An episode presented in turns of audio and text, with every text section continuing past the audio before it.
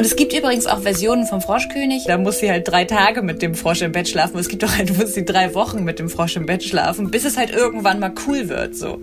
Drei ähm, Wochen? Wie im Märchen, ein Märchenpodcast für Erwachsene mit Anne Pretsch und Gina Enslin.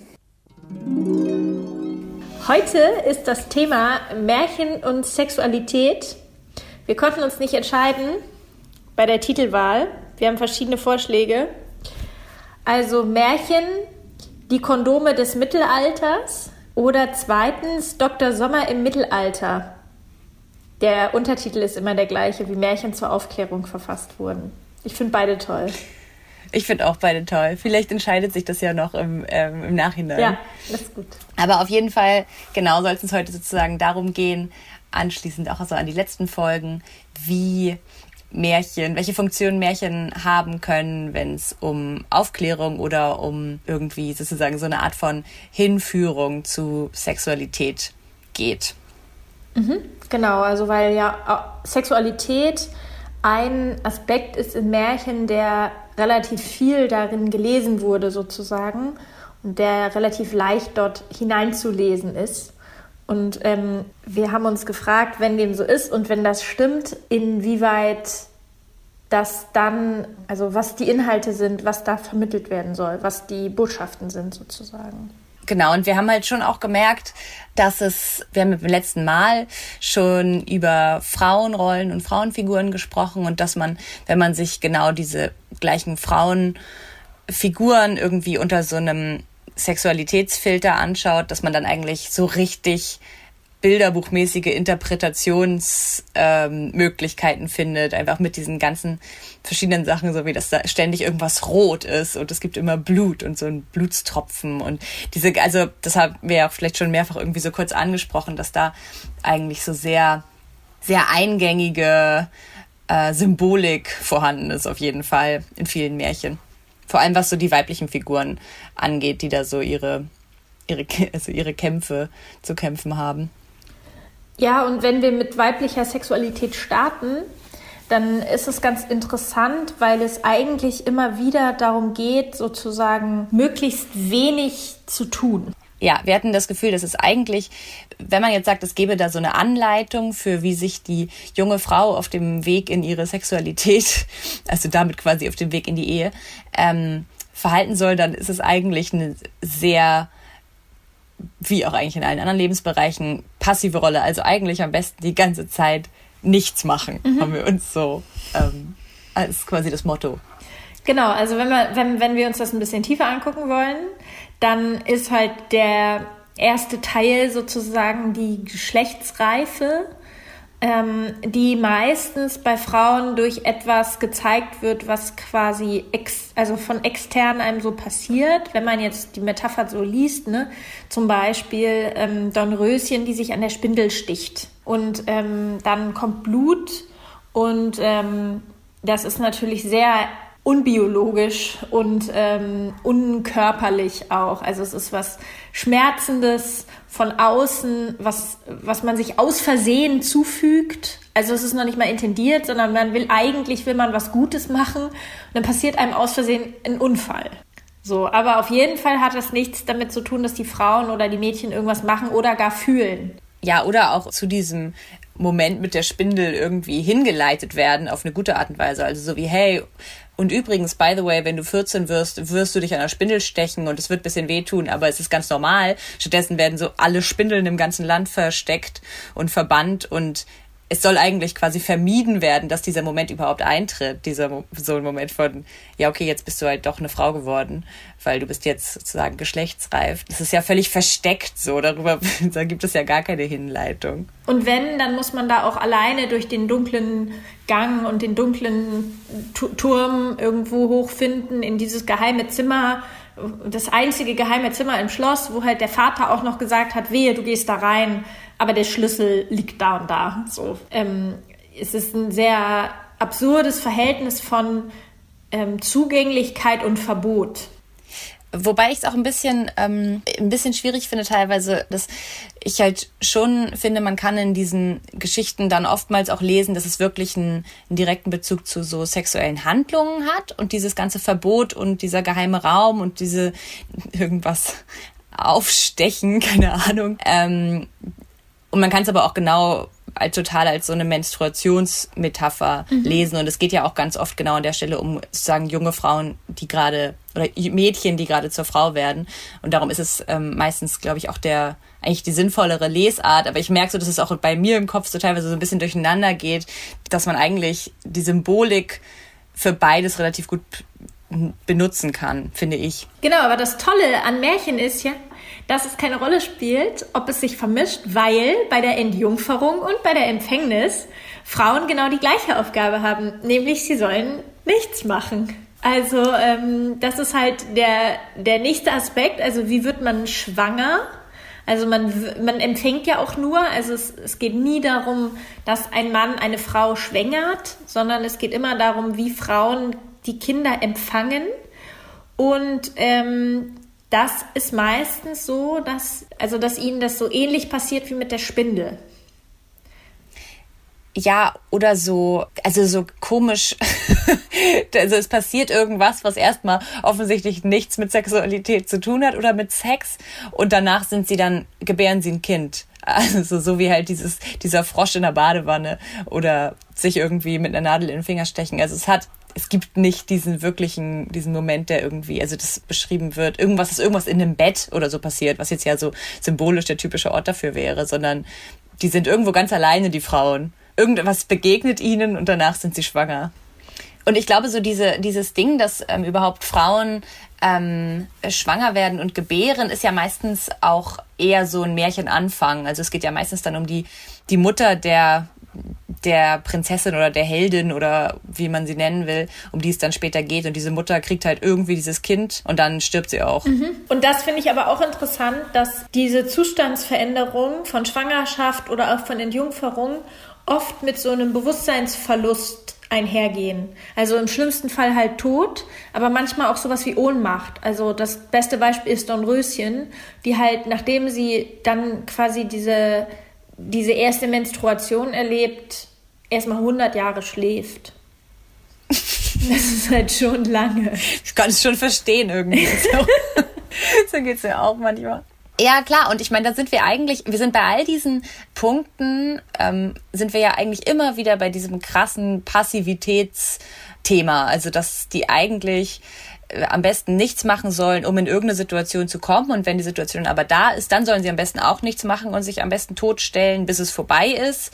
Und dann, dann eigentlich danach am besten sich einfach heiraten lassen. Ja, und Heirat bedeutet dann ja eigentlich tatsächlich, oder zumindest auch in der Zeit, wo die Märchen herkommen, bedeutet Heirat dann ja tatsächlich die, sozusagen den, Sexualakt zu vollziehen oder keine Ahnung. So, das wäre ja dann der wirkliche Moment, wo das passiert. Und dieses Todstellen wird ja auch total, also nichts machen bis hin zu Todstellen oder Todsein, ähm, wird ja auch total stark dargestellt in manchen Märchen. Ähm, bei Schneewittchen ist es ja so, die Entscheidung, dass Schneewittchen für immer bei ihm bleibt, trifft der Prinz alleine, ohne sie zu fragen, während sie im Koma liegt. Ja, während sie eigentlich sozusagen ähm, wie so eingefroren, äh, konserviert äh, da irgendwo rumsteht zum Mitnehmen, um sie dann wieder zu erwecken, wenn sie dann geheiratet werden soll. Ich meine, bei Dornröschen ist es nicht anders. Ich, die, die, hat, die ist verflucht, die schläft 100 Jahre, die, die ist, ich meine, das ist alles total krass. Und dann wacht die auf und dann steht da so ein Typ und dann heiratet die den auch einfach das ist das äh, Learning. Das ist das Learning. Was man da mehr mitnehmen kann. Wenn man es zumindest auf so auf dieser narrativen Ebene dem, dem so folgt, ist man so wie, okay, das sind die Möglichkeiten, die ich habe. Ja, aber jetzt kommt der Plot-Twist. Passt auf, liebe Hörerinnen und Hörer. es gibt eine Märchenfigur, die hat uns verwundert. Ja, da ging es um die Zähne. ähm, also Frau Holle, das ist ja unser Running Gag, zeichnet sich halt dadurch aus, dass sie zwei sehr große Schneidezähne hat. So ist das beschrieben. Und ich finde das halt, also ja. Ich würde das am liebsten vorlesen, weil das steht, also das ist wirklich ein absoluter Knüller, dass das so in diesem Märchenbuch steht. Und kein Mensch hat jemals darüber, ich habe darüber gesprochen. gesprochen. Frau ja. Holle, das ist total strange. Weil dann steht da wirklich, endlich kam es zu einem kleinen Haus. Daraus guckte eine alte Frau. Weil sie aber so große Zähne hatte, war ihm Angst und es wollte fortlaufen. Das ist doch verrückt. Und das, das ist so komisch, vor allem in so einem in so einem Märchenbuch, in dem es eigentlich auch diese verkleidete Großmutter, als diesen Wolf als verkleidete Großmutter gibt und alles, ich halt sofort denke, okay, Frau Holle ist halt fake, es ist halt irgendein creepy Monster, lauf weg, aber ist sie gar nicht. Oder es wird halt niemals aufgelöst, was mit Frau Holle los war, warum sie so große Zähne hat. Ja. Es ist einfach eines der großen Mysterien, die wir bisher nicht lösen konnten. Und was Frau Holle für uns auf jeden Fall zu einem Sondertyp, zu, zu, einem absoluten Sonderfall ähm, gemacht hat. Das Mysterium von Frau Holle.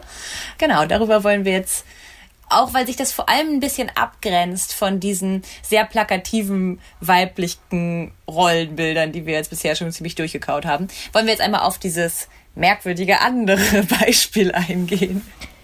So, und das ist, ich habe hier jetzt einen kleinen Kurzvortrag vorbereitet, ja. Das ist wirklich super interessant, weil ähm, wir haben, vor allem beziehen wir uns auf einen Artikel aus dem Spiegel von 2017, ähm, weil Frau Holle gar keine Märchenfigur ist. So. Bam. Bam. Darum ist sie auch so, darum ist sie auch, kam sie uns auch so komisch vor. Word. Weil wir schon so an Märchenfiguren gewöhnt sind. Ja, mhm. das ist das Ding. Aber inwiefern? Also pass auf, ich erkläre das jetzt. Es gibt einen Gebirgszug in Nordhessen und es gibt eine Legende, dass dort in diesem Gebirgszug, da gibt es einen kleinen Teich, ähm, dass dort in diesem Gewässer ein silbernes Schloss liegt, das zur Mittagszeit auftaucht. So, ein, so, so, eine Art Zauberschloss, verwunschenes Schloss, was auch immer. Und da gibt es halt Gespenster und eine Zauberin und so. Und eben auch Frau Holle soll da wohnen. Und im 17. Jahrhundert ähm, wurden da vom, von einem Grafen auch Nachforschungen angestellt, äh, weil jemand dieses Gespenst, diesen Geist gesehen haben soll. So, und das Erstaunliche ist aber, dass man diesen Ort dann untersucht hat und Scherben, tatsächlich Scherben aus der Zeit um 1600 gefunden hat und auch Goldmünzen, die erst kurz nach Christus, also 80 oder 86 bis 90 nach Christus entstanden sind. Das heißt, dieses Gewässer wurde wirklich als so eine Art Wunschbrunnen, Zauberort, was auch immer, schon immer genutzt. Und warum? Dieser Ort ist einer Göttin gewidmet, einer oder wurde dann, ich weiß nicht, ob das schon 81 nach Christus so war, aber der wurde auf jeden Fall dann einer germanischen Göttin gewidmet. Und das war die Hexe Hulda. Und die Hexe Hulda ist sozusagen eine, also eine Weiterentwicklung ähm, von einer germanischen Fruchtbarkeitsgöttin, die für Fruchtbarkeit äh, stand und die Erd- und Unterweltgöttin war. Deswegen macht es auch Sinn, dass die unter der Erde wohnt. Also die fällt ja in den Tunnel, äh, in den Brunnen sozusagen, die Goldmarie, nachdem sie sich an der Spindel gestochen hat. Ähm, und die war zuständig für Pflanzenzucht und Magie und Ackerbau. So, deswegen Brot, Apfelbaum und Wetter machen. Und das ist jetzt quasi der Ursprung dieser Frau Holle-Figur? Ja. Es war erst eine germanische Göttin, dann war es eine, äh, dann war es sozusagen eine Hexe, die Hexe Hulda. Und dann wurde es irgendwann Frau Holle.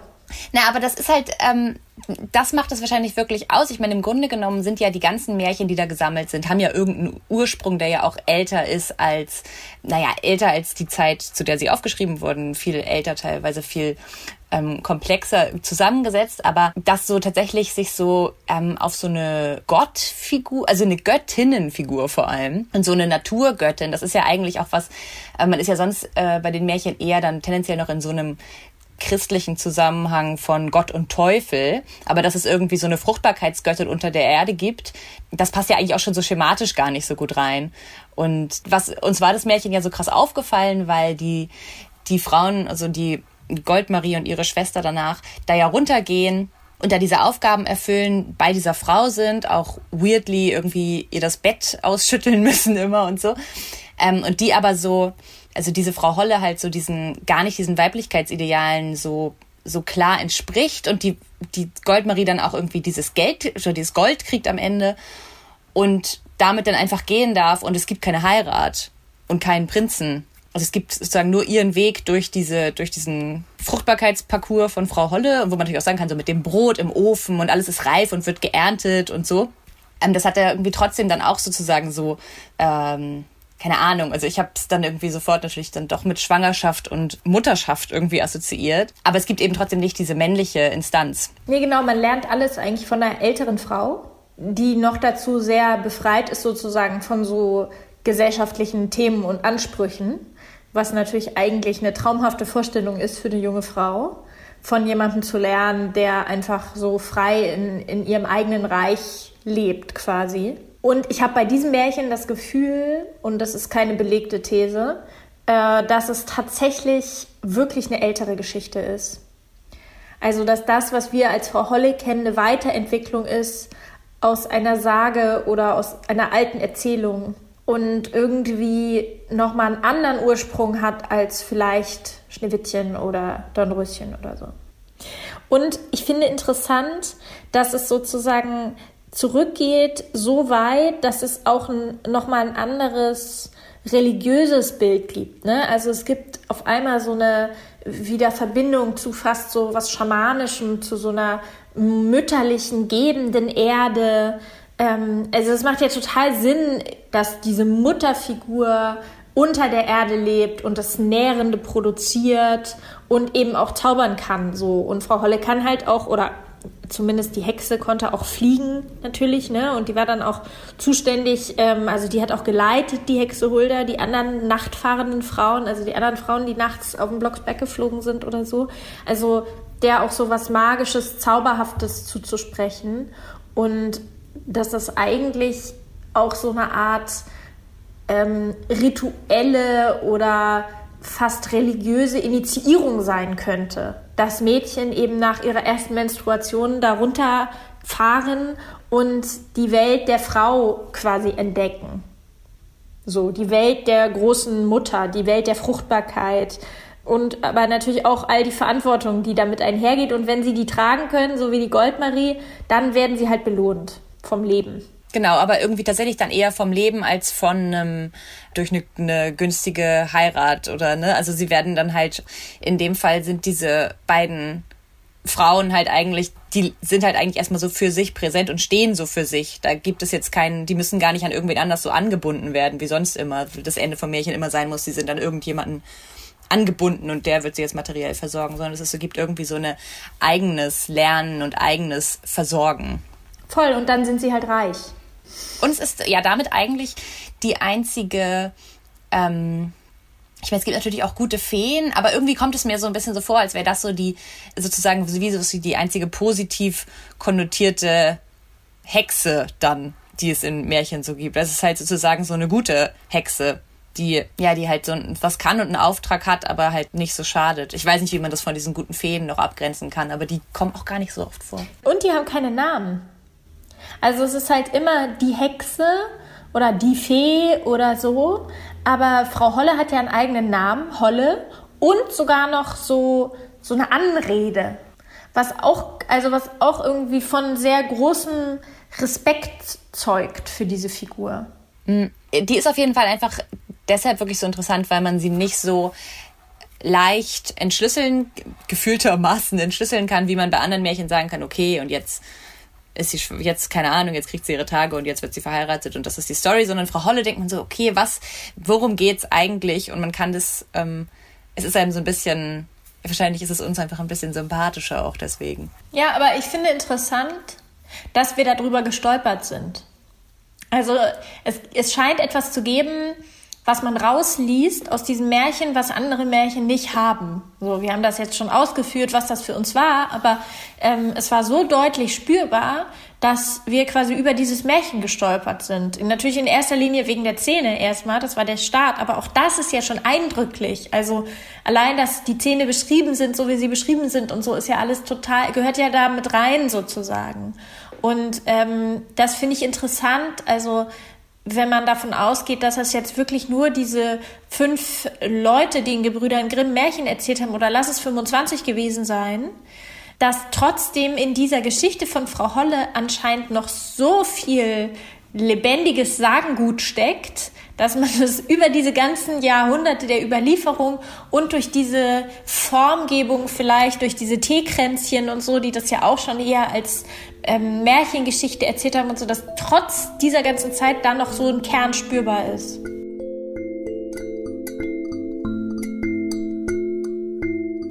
Na gut, aber ja. weg, äh, weg von den Frauen. Was ist denn mit den Männern? Ähm, genau, über die Männer haben wir ja noch gar nicht so viel gesprochen. Ähm, insgesamt in diesem Podcast außer über zwei, nämlich die beiden ähm, Gebrüder Grimm. Und es zum Thema Sexualität gibt es da aber bei denen eigentlich doch auch relativ viel zu sagen. Und da will ich jetzt erstmal, weil das ist sozusagen schon überfällig, ähm, einen neuen Namen hier einführen. Und das ist äh, Bruno Bettelheim. Über den haben wir nämlich noch gar nicht gesprochen. Und der vertritt eigentlich, also der ist Kinderpsychologe gewesen und der hat 1975 das Buch veröffentlicht, Kinder brauchen Märchen. Und seine These widerspricht eigentlich so ein bisschen dem, worüber wir gesprochen haben, als wir über diese Disziplin- und Angstpädagogik gesprochen haben, weil er eigentlich sagt, dass Märchen natürlich diese auf einer narrativen Ebene diese diesen Sinn haben und auch diese sozusagen vielleicht diese Disziplinierungssinn und so, das was man so mit wirklich einfach versteht, wenn man es liest, aber dass es darunter noch so einen versteckten Sinn gibt, der ähm, sich positiv auf Kinder auswirkt. Und er sagt dazu, dass Märchen Kindern, ähm, ich zitiere mal, äh, weil es in den Märchen um universelle menschliche Probleme geht und ganz besonders um solche, die das kindliche Gemüt beschäftigen, fördern sie, also die Märchen, die Entfaltung des aufkeimenden Ichs. In den Märchen kommen die schweren inneren Spannungen des Kindes so zum Ausdruck, dass es diese unbewusst versteht und ohne die heftigen inneren Kämpfe des Heranwachsens herunterzuspielen, bieten sie Beispiele dafür, wie bedrückende Schwierigkeiten vorübergehen und dauerhaft gelöst werden können. Das heißt, für ihn ist sozusagen nicht dieser offensichtliche erzieherische Auftrag von Märchen das Interessante, sondern so eine subtile, bisschen mehr psychoanalytisch gedachte, suggestive Erzählstruktur, was dann auch irgendwie erklärt, warum es gruselig ist und warum da schlimme Sachen passieren. Also das Themen wie so die Eltern sterben oder man hat irgendwas Böses in sich oder eben halt Sexualität. Es gibt Sexualität und wie soll man damit umgehen? In so einer fiktiven Welt einfach verhandelt werden. Das ist so seine These. Und zum Thema Sexualität ist es halt dann so, dass ähm, Bettelheim sagt dann halt, okay, Sexualität wird eigentlich in ganz vielen Märchen mit besprochen und die Kinder können sich je nachdem, wie weit sie quasi in ihrer Entwicklung sind, das davon rausnehmen, was sie schon verstehen und das, womit sie was anfangen können und das, was sie sozusagen selber symbolisch irgendwie aufknacken können, ähm, weil es in den Märchen erstmal zunächst darum geht, dass irgendwer so eine schwierige Aufgabe besteht und dann so, ähm, keine Ahnung, selber Herr seines Schicksals wird und danach aber immer als Initiationsritus in dieses Erwachsenwerden eben auch Sex auf dem Plan steht. Und er geht dann von so einer halt so einer grundlegenden Angst und Ekel oder Grusel vor Sexualität bei Kindern aus und sieht in Märchen halt eine Möglichkeit, die aufzulösen. Da sind dann auf einmal tatsächlich die Männerfiguren viel wichtiger. Ich würde gerne diese These direkt widerlegen mit einem, ja, mach mal bitte. mit einem Erlebnis, was ich heute hatte, nämlich die These, dass es ein, sowas wie eine Angst oder ein Ekel gibt vor Sexualität weil ich heute, obwohl vielleicht ist es auch eher ein Beleg für die These. Nee, ich glaube, es ist eine Widerlegung. Also ich äh, saß heute auf dem Balkon und unten fuhren so zwei Jungs mit dem Fahrrad lang und die waren vielleicht so neun, zehn. Und da meinte der eine so, ich weiß nicht, ob ich jemals Sex will. Und da meinte der andere, doch glaub mir, wenn du in der Pubertät warst oder spätestens danach, hast du richtig Lust auf Sex. Das haben alle. Und ähm, ich fand es sehr, sehr lustig.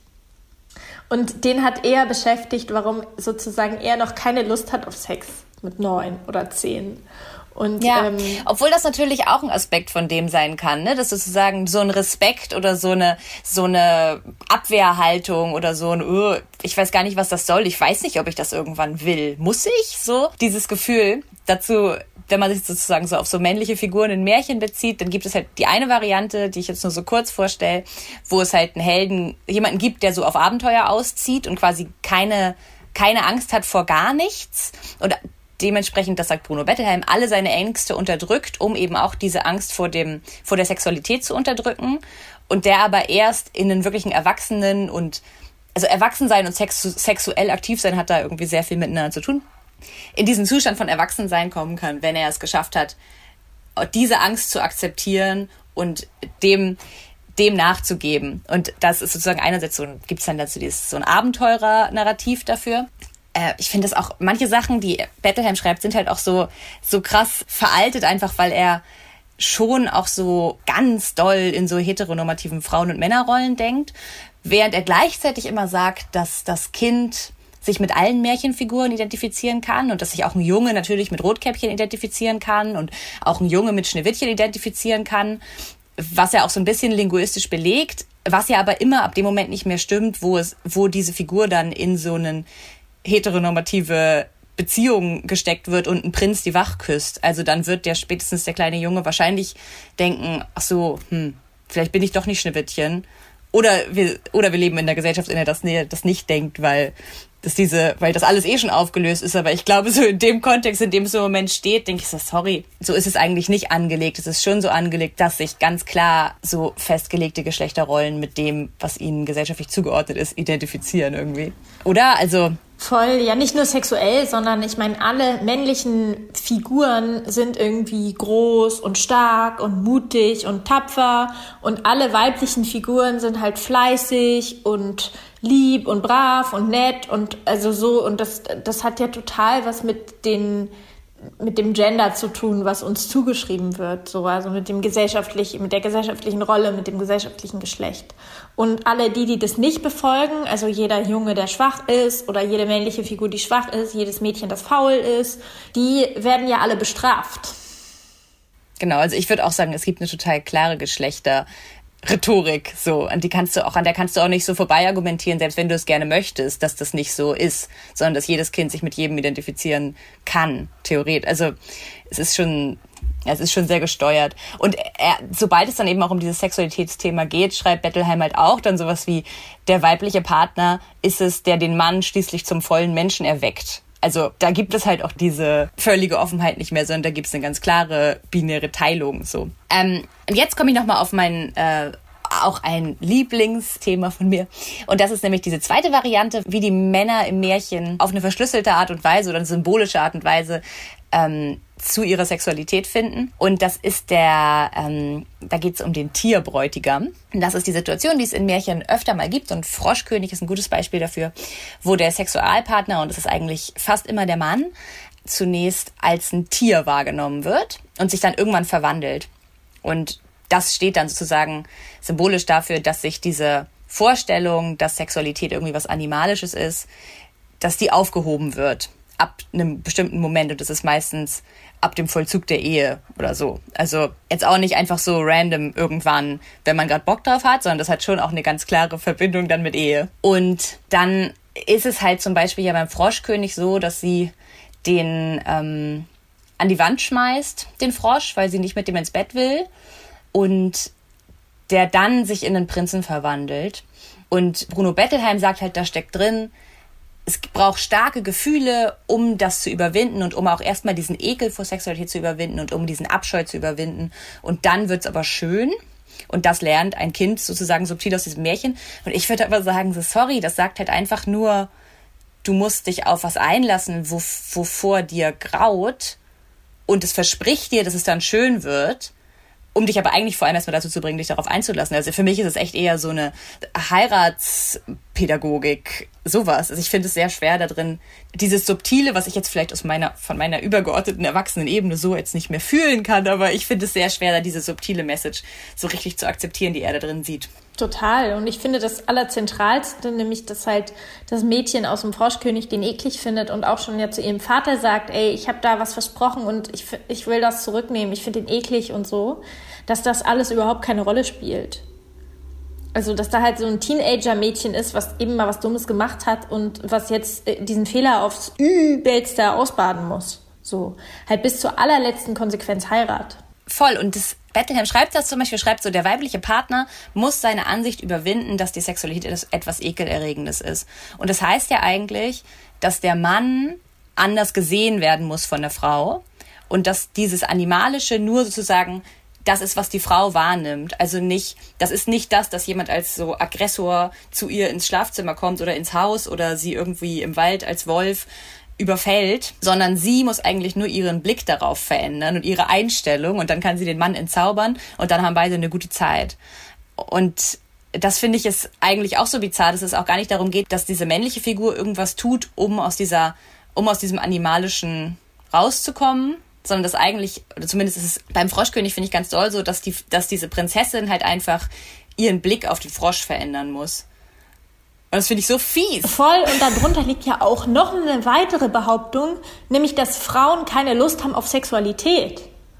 Oder kein sexuelles Interesse oder keine Neugier oder kein was auch immer. Also während dieser Frosch halt total fordernd und insistierend sagt, ich, du hast es mir aber jetzt versprochen, wir gehen jetzt in dein Bett, wir gehen jetzt in dein Bett, wir gehen jetzt in dein Bett, ähm, und da anscheinend total Lust drauf hat, sagt halt, sagt halt keines der Mädchen jemals, oh, ich würde aber gern mal gucken, was passiert, wenn ich mit dem Frosch ins Bett gehe oder so, ne? Und das ist ja auch eine Behauptung über weibliche Sexualität, die absolut nicht zutreffend ist, die da auch noch mit reinspielt und also das quasi dass Frauen keine eigene Lust empfinden und dass, wenn sie sie empfinden, sie mit einer Angst gekoppelt ist. Würde ich auch mal drüber nachdenken, wieso das so ist. Ich meine, das ist ja, das ist ja die, keine Ahnung, also die Bestätigung von einem patriarchalen System schlechthin. Also, dass Frauen nicht angstfrei mit Männern schlafen können, so. Und dann aber auch noch zu sagen, nicht, ey, ganz ehrlich, wir lösen diese Angst in dir aus, ähm, weil wir uns benehmen wie Frösche. Wir gucken jetzt mal, dass wir dir ein bisschen angemessener gegenübertreten, sondern dann halt zu sagen, ja, das ist dann eben die Aufgabe des Mädchens, sich darum zu kümmern, auch noch alleine, abends so, ähm, diese Angst zu überwinden. Und es gibt übrigens auch Versionen vom Froschkönig. Ähm, also es ist ja auch wieder so ein Märchen, wo es auch andere und ältere und so Versionen gibt. Und es gibt halt auch welche, da muss sie halt drei Tage mit dem Frosch im Bett schlafen. Und es gibt auch halt, wo sie drei Wochen mit dem Frosch im Bett schlafen, bis es halt irgendwann mal cool wird. So. Drei ähm, Wochen?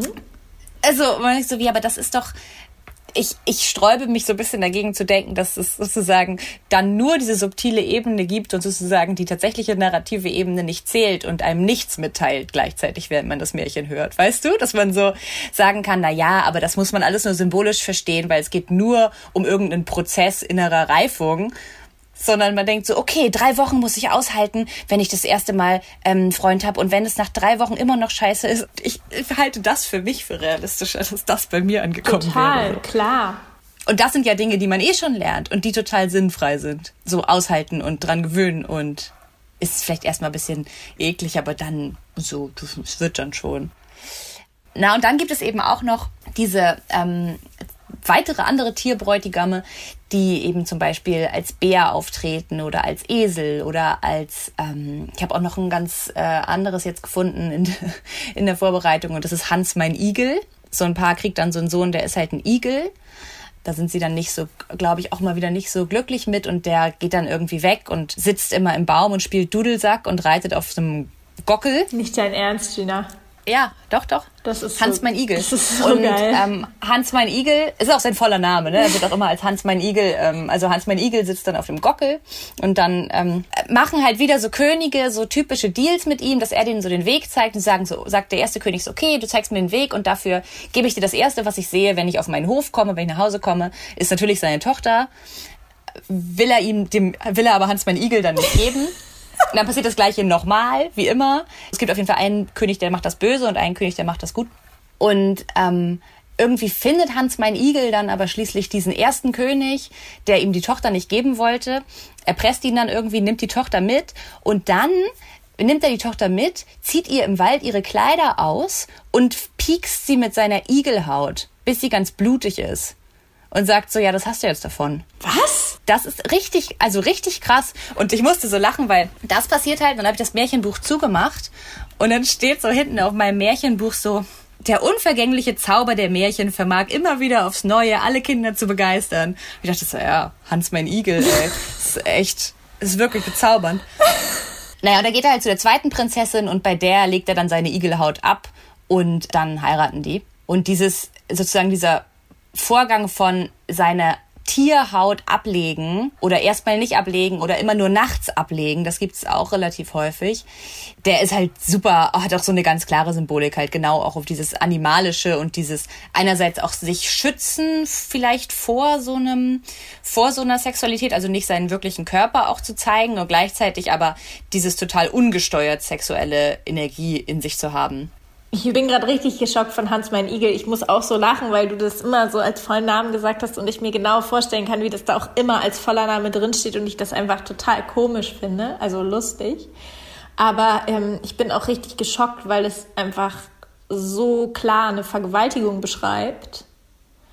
Und das hat auch für mich keine andere Ebene, die mit innerer Reife zu tun hat. So gar nicht es hat halt dann eher die Ebene, dass man sagt, dem männlichen Sexualpartner, weil der ist ja sozusagen dem männlichen Teil dieser Konstellation, ähm, der hat eigentlich auf dem Weg zu seiner Reifung, muss der so Härten durchleben, aber das sind halt eher so Härten der Aggression, bis der sozusagen zivilisiert wird und so in eine ordentliche Beziehung kommt mit einer Frau, muss er halt vorher erstmal so ein bisschen Scheiß machen, sowas wie mit seiner Igelhaut diese Frau anpieken.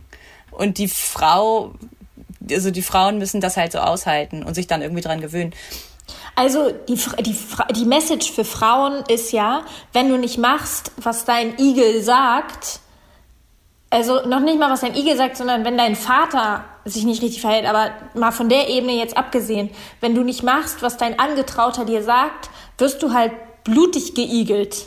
Es ist einfach nur gruselig. Und im Wald liegen gelassen. Das ist, und der sucht sich dann eine andere Frau. Das ist so krass. Und dann auch noch mit so einer moralischen Rechtfertigung. Das hast du jetzt davon, weil du hast mir was versprochen, was du mir nicht gegeben hast. Das ist immer noch das Narrativ. Das ist immer noch das, was Frauen erzählt wird. Das ist so, so heavy, ne? Und dann erzählt mir noch einer, dass man da die, die subtile Ebene drin lesen könnte. Klar mag es die ja auch irgendwie geben, aber die Frage ist dann, finde ich, wirklich einfach, wie priorisiert man die Ebenen und welche Ebene ist denn jetzt eigentlich stärker und wichtiger? Und ich, ja, ich sehe das einfach nicht. Ja, und wieso erzählt man das mit so einer Doppeldeutigkeit, wenn diese, wenn diese andere Ebene nicht gemeint sein sollte?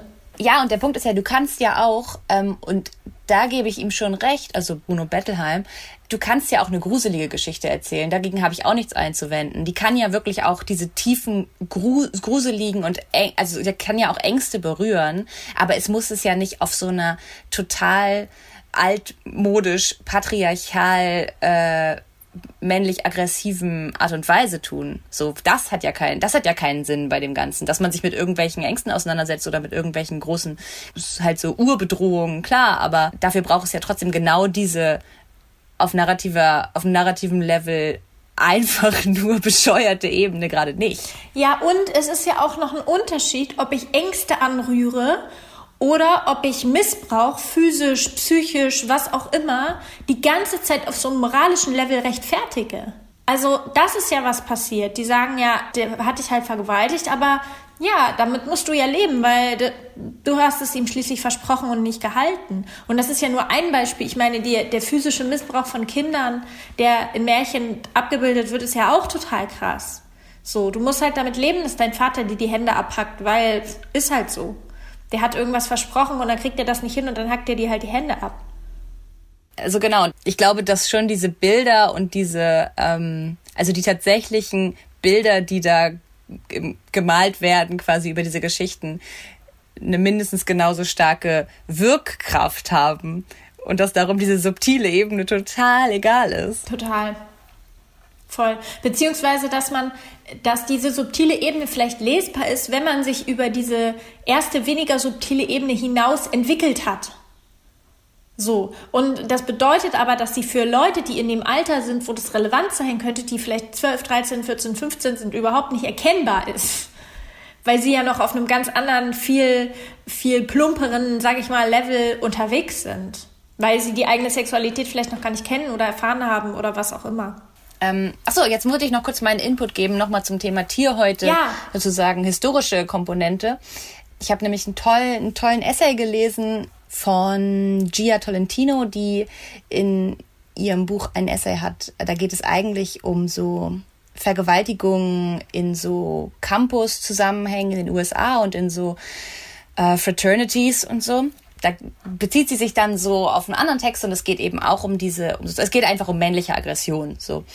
Und da schreibt sie, dass ähm, mit Bezug auf Rotkäppchen und auf den Wolf und auf dieses sozusagen dieses tierische Auftreten von so einer männlichen Aggressor, weil man kann auch Rotkäppchen, ähm, dazu gibt's auch Texte als sozusagen eine Vergewaltigungsgeschichte lesen, schreibt sie auf jeden Fall, dass es im frühgeschichtlichen Europa so jugendliche Kriegerbanden gab, die ähm, standen außerhalb der Gesellschaft, also die sind in einem bestimmten Alter ähm, da reingekommen und dann vier Jahre später oder so wurde das wieder aufgelöst und also so Männerbünde quasi. Und diese Männer haben sich dann mit Tierfällen verkleidet und diese Tierfälle haben ihnen äh, sozusagen wie so eine Art Erlaubnis gegeben, also wie so eine Art Schutzpanzer gegen ähm, die Gebote der Zivilisation. Also sie waren dann, es war ihnen damit erlaubt, irgendwelche sozialen Normen zu brechen und also sich sozusagen zu verhalten wie die Axt im Wald, würde ich jetzt mal sagen. Und wenn sie dann diese Fälle wieder abgelegt haben, nach diesen paar Jahren dieser wilden Tour, die sie da gemacht haben, sind sie quasi wieder so in die Zivilisation zurück und sind wieder menschlich und ähm, sind auch wieder diesen, den Regeln der Gesellschaft unterworfen. Und damit gibt es quasi wirklich also so, ein, äh, so eine reale äh, Geschichte von diesen Männern mit Tierfällen, die die Erlaubnis haben, alles zu tun, auch in einem sexuellen Sinne und sich außerhalb der Normen bewegen, die es für Frauen einfach nicht gibt. So, also diese, also diese Freiheiten gibt es für Frauen einfach nicht. Und ähm, ich fand es einfach spannend, dass es wirklich so einen, dass man da wirklich so rekurrieren kann auf so eine, na irgendwie so einen so einen Ritus, in dem dieses Tierfell, das du halt dir anziehst und dann ab einem gewissen Punkt wieder ablegst, wirklich diese Bedeutung hat von ich steige jetzt ein in die Gesellschaft beziehungsweise ich steige aus. Und genau so genauso erscheint es ja auch in den Märchen, dass eigentlich oft männliche Tiergestalten auftreten, die erstmal aus ihrer Haut irgendwie geholt werden müssen oder auch nicht. Also der Wolf wird ja nie aus seiner Haut geholt, aber der ist ja auch ganz klar männlich konnotiert und die halt irgendwo so im Wald sich rumtreiben und die Regeln brechen. Ja, und ich finde interessant, dass es dann wirklich so einen Realitätsbezug gibt bei den Märchen, weil es natürlich auch dann so war, wenn es diese Banden gab, dass sie eine reale Bedrohung für junge Frauen dargestellt haben. Und dann ist es natürlich auch, hat es auch nochmal eine, eine viel ähm, realere Bedeutung zu sagen, geh nicht vom Weg ab, also nicht nur vom rechten Weg, vom Lebensweg, vom so und so, sondern geh auch wirklich da nicht hin in Richtung tiefer in den Wald, weil es kann sein, dass du da wirklich auf diese Banden triffst. Das fand ich total krass, als du das erzählt hast, darüber nachzudenken, dass diese Geschichte vielleicht einen Ursprung haben könnte, der real war. Ich meine, es müssen ja nicht nur Wölfe gewesen sein, aber halt all diese Wesen aus dem Wald oder bei Schneeweißchen und Rosenrot der Bär, der jeden Abend kommt und sich das Fell streicheln lässt und so, ne?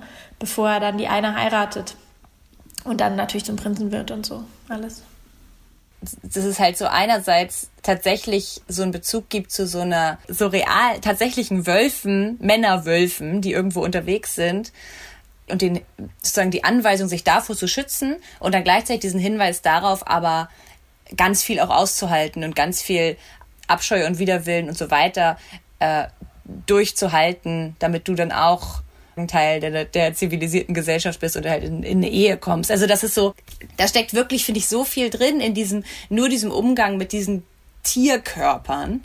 Ja, und ich meine, muss auch sagen, es gibt auch, es gibt auch aber wirklich weniger äh, auch Frauenfiguren, die so in Tiere verwandelt werden, aber die sind auch nie, die bekommen nie diesen abstoßenden, ähm, diese abstoßende Konnotation oder dieses problematische, sind ja nicht so Eindringlinge oder so, welche, die eben, so keine Ahnung, creepy an der Tür klopfen oder so. Also es ist dann eher was Anziehendes wiederum. Ja, und ich finde auch eben die, die Behauptung, die darin steckt über männliche Sexualität, also nur weil ich das vorhin über Frauen gesagt habe, die ist halt auch so krass, ne? Zu behaupten, dass jeder Mann eine aggressive, wilde, ähm, animalische Sexualität hätte, die er erstmal irgendwie in den Griff kriegen muss und so. Und ähm, also auch das ist ja ganz, ganz, ganz falsch. Es legitimiert eigentlich was und es schürt auch andererseits eine Erwartung, die völlig beides. unrealistisch ist. Also ja. es hat beides, ne? Ja. Also, es macht mich ganz schön fertig, das Thema. Es ist auch echt heavy und es ist halt aber auch gleichzeitig in diesen Märchen ja doch relativ ähm, es ist offensichtlich, aber es ist trotzdem auch auf eine andere Art so ein bisschen versteckt. Also ich finde, je mehr man sich zum Beispiel mit so einem Märchen wie dem Froschkönig beschäftigt, umso mehr regt mich das wirklich auf. Aber ich kenne das Märchen schon ewig. Es ist mir jetzt auch nicht sofort, als ich irgendwann zuerst gehört habe, oder also es ist, es ist ja nicht so striking, dass man das als, wenn man jetzt auch versucht, sich so an seine eigene kindliche Erfahrung zu erinnern, dass man das sofort so, ähm, dass man diese Konnotationen mitlesen könnte. Man denkt halt auch nur so, Irr ekliger Frosch. Und ich finde, das ist so, je mehr man es jetzt auch öfter liest und die, diese, auch diese verschiedenen Facetten sich anschaut, also umso schlimmer wird's eigentlich. Und ich finde dann diese Tendenz da drin, also in diesen Märchen, denen so einen inhärenten Wert zu geben und da immer noch, immer diese Sinnhaftigkeit und doch diese Funktion so zwanghaft zu suchen, äh, entgegen dem ganzen Riesenhaufen von Shit, der da drin steckt, das immer noch zu versuchen aufzuwiegen, nur damit man weiter Märchen abfeiern kann. Also ich finde ich einfach irritierend. Total. Und das als Kulturgut so hoch ähm, in den Himmel zu loben, sozusagen. Wobei man sich dann fragen muss, was ist eigentlich wirklich, was ist die Kultur unserer Gesellschaft und was hat die für einen Wert? Wenn wir das Gefühl haben, dass ein alter Text, nur weil er weil er viele Jahre existiert, wichtiger ist als die Message, die da drin steht.